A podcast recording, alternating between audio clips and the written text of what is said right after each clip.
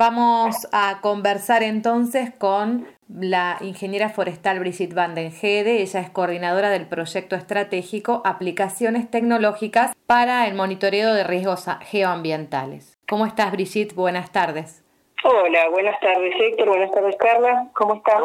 buenas tardes, Brigitte. Bien, muy bien. Aquí hablando de, del tema de incendios forestales en el día de hoy y nos parecía muy interesante poder compartir con la audiencia este trabajo que vienen desarrollando en el CIEFAP, justamente para el monitoreo asociados a riesgos ambientales. Nosotros desde el año 2015 tenemos un proyecto estratégico que se dedica justamente a aplicar tecnologías en los sistemas actuales de control y manejo del fuego sobre todo pensando en evitar los incendios forestales, muy enfocado en Patagonia, claramente porque es nuestra, ah, nuestro ámbito de acción, pero aplicable a otras regiones del país. ¿Cuáles son los objetivos, Brigitte, de este proyecto? Bueno, en principio es que el sistema de incendios forestales pueda generar una especie de red interjurisdiccional, o sea, entre varias jurisdicciones, de monitoreo y evaluación de los incendios forestales por un lado, pero que también sirva para otros riesgos ambientales, ¿no? como pueden ser las erupciones volcánicas o pueden ser algunas inundaciones o eventos extremos como nevadas y demás. Básicamente porque el sistema lo que eh, pretende ser es una plataforma de información de acceso abierto para todas las instituciones que están con el tema de, catástrofes y que esta tecnología sea apropiada para no solamente actuar en el momento de este evento, sino para un monitoreo constante de las situaciones que ocurren en el territorio, ya sea por causas naturales o por cuestiones antrópicas, ¿no? producidas por el hombre. Así que básicamente lo que hace este proyecto es generar sistemas de información y puesta a punto de tecnología para el monitoreo y alerta temprana de este tipo de eventos ambientales. Brinda mucha información este sistema para la toma de decisiones, ¿no? Frente al riesgo de un incendio forestal. Contanos al respecto, o sea, ¿qué tipo de informaciones podrían proveer? Ahí tenemos la, tecnología eh, que hoy estamos probando con este proyecto. Eh, básicamente son cámaras de monitoreo constante que son ubican en torres, pero tienen mucho mayor alcance. Estamos hablando de unos 40 kilómetros a la redonda, 360 grados y que funcionan las 24 horas y que incluso tiene una visión nocturna, una visión térmica que nos permite ver, por ejemplo, si hay un cambio de temperatura, si hay más eh, movimiento en una zona que en otra. Podemos ver a muchos kilómetros de distancia si hay movimientos o no. Y eso nos permite a un ojo entrenado suponer que hay una actividad anormal en el lugar y alertar tempranamente sobre un incendio.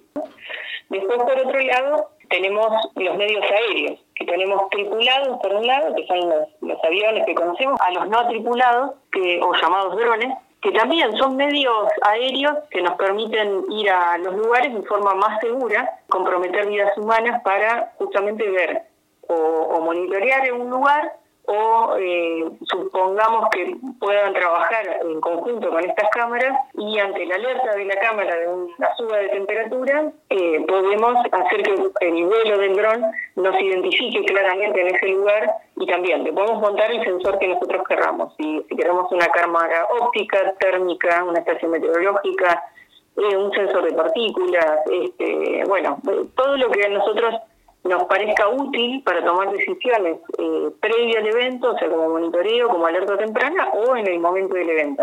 Y esas son tecnologías que en realidad nos ayudan a ser más eficientes y evitar eh, los incendios forestales. Tengamos en cuenta que en promedio en Patagonia tenemos algo así como 3.500 hectáreas al año que se queman, pero dependemos mucho todavía de las temperaturas reinantes, no del sistema de prevención que tenemos. ¿no? Y eso es muy importante tenerlo en cuenta. Digamos. Brigitte, ¿han puesto a prueba estas tecnologías? en algún, bueno, incendio eh, real en las últimas temporadas?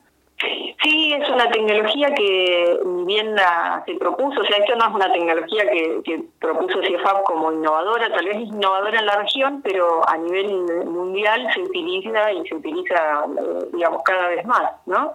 Eh, en particular, justamente la tecnología cuando se desarrolla es a partir de un incendio muy muy grande que tuvo Chubut en el año 2014-2015, donde se quemaron casi 50.000 hectáreas y se propuso ahí empezar a, desarrollar tecnología como para justamente evitar estos grandes incendios, ¿no?